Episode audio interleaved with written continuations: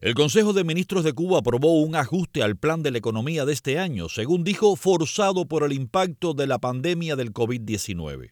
Como prioridad, dijo el ministro de Economía Alejandro Gil, se protegerán las exportaciones y se priorizará la producción de alimentos en el país, pero la realidad es que los cubanos ya están acostumbrados a estas declaraciones, dijo el licenciado en Economía de la Universidad de La Habana, Jorge Ignacio Guillén. El problema está ahí que no se, no se traduce, no se va de la teoría a la práctica y se queda en una declaración de principio, en una en una declaración de, de objetivos y de ideas que se quieren hacer en la economía, pero al final no se lleva a cabo una reforma profunda de la economía. El ministro Gil dio a conocer una treintena de premisas dirigidas a reajustar el plan económico del país y como prioridad potenciar la producción agropecuaria y potenciar la producción de arroz, plátano, frijoles, boniato, entre otros.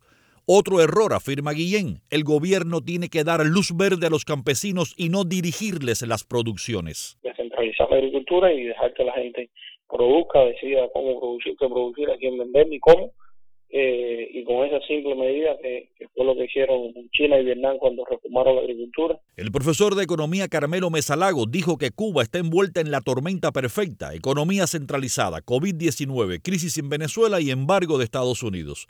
El Consejo de Ministros no priorizó el sector privado en el reajuste económico del país.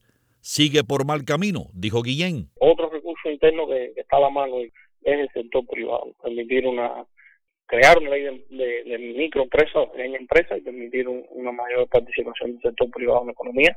La agricultura muestra con crece lo efectivo que puede ser eh, para la economía del sector privado, la gestión privada. Esto, junto a la descentralización de la economía, dijo Guillén, son tres aspectos que se pueden hacer para paliar la crisis. Amado Gil, Radio Televisión Martí.